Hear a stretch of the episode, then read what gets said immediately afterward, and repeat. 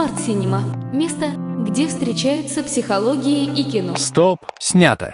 Здравствуйте, киноманы, киногении и кинолюбители. С вами Елена Павлова, психолог, синемолог, автор методики Smart Cinema. Я использую фильмы как тренажер. Тренажер для вашего мозга. Ну и, конечно, сегодня я хочу дать ответ на самый, наверное, популярный вопрос, который я чаще всего слышу. Елена, откуда вы знаете, что режиссер заложил именно эту мысль, что в голове у этого героя именно вот эта история. И вообще, вот кто вам дал такое право трактовать продукт э, другого человека? Объясняю. Дело в том, что режиссеры — это люди, которые снимают историю, которую не могут не снимать. Я очень люблю так говорить. Почему? Они прекрасные психологи. И, кстати, им самим, не всем, но определенно, точно, определенному количеству режиссеров крайне интересно, почему именно эту историю ему захотелось снять и почему именно так рассказать. Здесь есть несколько вариантов. И прежде всего режиссеры стремятся закрыть свой собственный гештальт. Давайте на примере, например, Петра Тодоровского. Его замечательный фильм «Военно-полевой роман». Если упустили, посмотрите. Это реально шедевр. Это реально прекрасное кино, незабвенное Инна Чурикова, Николай Бурляев, Наталья Андрейченко, Зиновий Герд. Там просто россыпь, россыпь замечательных наших талантливейших актеров. Так вот, Петр Тодоровский во время войны был влюблен в замечательную девушку, которая поразила, буквально поразила его воображение. Она была э, полевой женой его командира. Надо сказать, что во время войны чувства очень сильно обострены – потому что люди спешат познать, что такое любовь, что такое привязанность. Они спешат вот испытать эти чувства, потому что они не понимают, будет ли, будет ли у них завтрашний день. Это такой очень интересный феномен. Так вот, когда война закончилась, то, соответственно, он ее больше не видел. Хотя однажды судьба его столкнула с ней, и она то ли около ЦУМа, то ли около ГУМа продавала пирожки. Она была достаточно такая, ну скажем так, вульгарная, и совершенно не стыковалась с той э, утонченной, замечательной и такой женственной э, его любовью. Да? В жизни он к ней не подошел, но зато он снял фильм, где он к ней подошел, вступил в отношения, развил эти отношения, прожил их полностью до глубины, получил свой катарсис и свою метану, и свое исцеление. Вот таким образом закрыл, был закрыт гельштальт – это терапия, это собственная терапия, когда необходимо это... По той же причине, кстати, люди ведут блоги очень часто, пишут книги очень часто. Кстати, запишу подкаст по изумительному фильму «Он и она». Вот как раз там тоже продолжу эту тему, так что ждите подкаста. Итак, с гештальтом мы разобрались. А, второй момент, когда режиссеры снимают, они используют фильмы как собственный канал, то есть они канализируют, канализируют свою боль, свои страхи, они буквально лечат себя этим. И тут прекраснейший пример – это Вуди Аллен. Человек, который имеет диагноз, диагноз из большой психиатрии, скажем так, но это называется встроенность. Вы знаете, я очень не люблю психологов, которые берут без спроса персону, которая добилась много чего в этой жизни, и начинают на этом, извините, хайпиться. Начинают рассматривать под микроскопом, и какой диагноз, и что этим человеком двигало. То есть, знаете, без спроса залезают в душу человека. Почему в душу? Ребят, психология переводится как псюше. Душа, логос, разумное слово. Разумное слово о душе. Стоило ли становиться психологом, чтобы потом публично препарировать других людей, которые иногда в тысячу раз заслуженнее и круче тебя. Так вот, Вуди Аллен имеет прекрасную возможность, очень талантливо, очень-очень талантливо рассказывать практически гениально про свои боли, симптомы, синдромы и все, что касается клиники – они прописаны в его фильмах просто идеально. Вот готовые методички для студентов. В его фильмах нет никогда алгоритма победы, алгоритма выздоровления.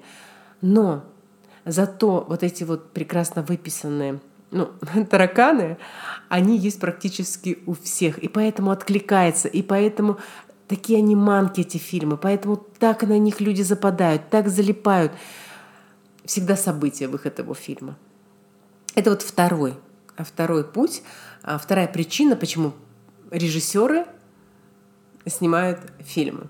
Теперь дальше.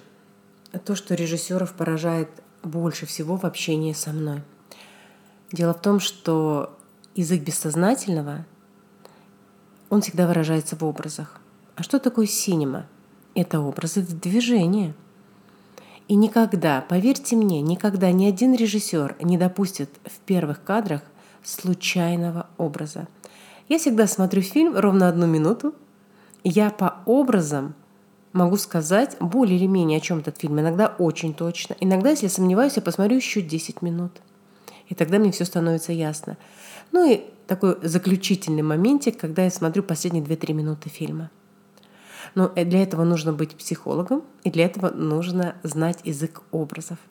Но поразительный момент, когда я, например, фильм «Непристойное предложение», очень рекомендую посмотреть фильм. Он относится как раз в моем каталоге. У меня есть каталог фундаментальных фильмов, без которого невозможно продвинуться к продвинутым фильмам. Вот фундаментальный фильм — это «Непристойное предложение». Старый фильм, но абсолютно великолепный. Пока еще я не нашла фильма, который мог бы достойно его заменить, для того, чтобы объяснить определенные алгоритмы, которые там происходят. Фильм про то, там играет Деми Мур, там играет Роберт, Роберт Редфорд, а, и это про то, как было предложено за ночь 1 миллион долларов миллиардерам замужней женщине. Наверняка смотрели. Так вот, там есть одна сцена – когда э, героиня Демимур влетает в, в ресторан, где сидит Джон Гейдж, это вот миллиардер, соответственно, она разъяренная, и на ее майке такая разъяренная кошка. И я задаю вопрос, а почему режиссер именно эту маечку допустил в кадр? Ни с попугайчиком, ни с шариком, ни с тортиком, ни с какими-то, я не знаю, там другими брендиками или брендами, или брендищами, неважно а именно с кошкой. Очень интересный момент, когда я говорю трактовку этого фильма, этой сцены именно. А там речь идет о женской негативности. А в образах бессознательного женская негативность — это именно кошка. Вообще все кошачьи. Отдельно запишу по образам бессознательного. Это крайне интересная вещь. Ой, как это любят девочки, потому что они хотят узнать, что означает кошка, собака, лес, поезд, парашют, яблоко, лимон и так далее. И вот э, это тоже интересная история, когда режиссер сам не до конца знает. Я уверена, что практически никто из режиссеров не знает язык бессознательного именно в образах Минигетти, словарике Минигетти. Но однако же это так. И я могу привести огромное количество примеров, но с другой стороны достаточно и одного. Дальше. Я всегда спрашиваю у участников сеанса, какой прогноз в отношении этих героев у вас. И тоже частый вопрос, а вдруг режиссер другое имел в виду? Я говорю, возможно. Если режиссер прекрасный психолог, и плюс ко всему он осознанно делал свой продукт, то тогда его герои обязательно пойдут именно в эту историю. А если он закрывал свой гельштальт, либо канализировал свои страхи и какие-то свои проблемы, то тогда, возможно, он даст другую, другую жизнь героям в продолжении фильма. Потому что мы тогда не знаем, что он будет делать, какую цель он будет преследовать. А я как психолог могу сказать и научить вас, как делать прогноз по героям. И, кстати, одна интересная история. У меня есть фильм, который на самом деле – очень и очень растиражирован. Его, по-моему, только лениво не трактовал. Называется «Дьявол носит Прада». Люблю этот фильм, потому что это шедевр, и люблю, потому что моя трактовка очень сильно отличается от тех трактовок, которых есть на рынке. Так вот там, так вот там есть такая история. Когда я давала прогноз этому... Нет, я расскажу так. А, иду я по Москве, уже вечер, уже поздно, и тут мне звонит мой клиент – который этот фильм сам, со мной смотрел огромное количество раз. Не потому, что ему делать нечего, а потому что был очень крутой запрос, прям реально крутой запрос, и необходима была глубиннейшая проработка. А по моей методике фильмы можно смотреть и 5, и 10, и 15 раз, и вы не устанете, потому что глубины не будет. Дна, что называется, не будет. Так вот, позвонил с такими словами. Ну что, Елена, вышло, вышло продолжение «Дьявол носит Прада». Я удивилась, думаю, как я этого не знаю. Говорю, да, потому что это книжка, и она на английском языке, и я ее прочел жадно. И я сейчас хочу спросить, какой же прогноз? Это было такое интересное задание, я люблю такие выводы, вызовы. Я остановилась посреди улицы и просто стала надиктовывать, что произойдет с каждым из этих героев, потому что я знаю все до последнего про них. Каждую их мысль, как они слеплены, как они думают, куда они движутся. И когда я рассказала про каждого из героев, в ответ я услышала примерно такое. «Как? Как ты это делаешь?» Вот так. Хотите? Тоже научу. Приходите. И для этого не обязательно быть режиссером.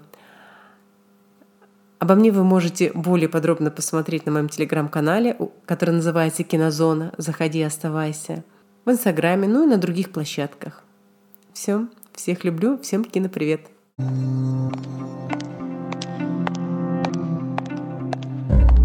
Смарт Синема. Место, где встречаются психология и кино. Стоп, снято.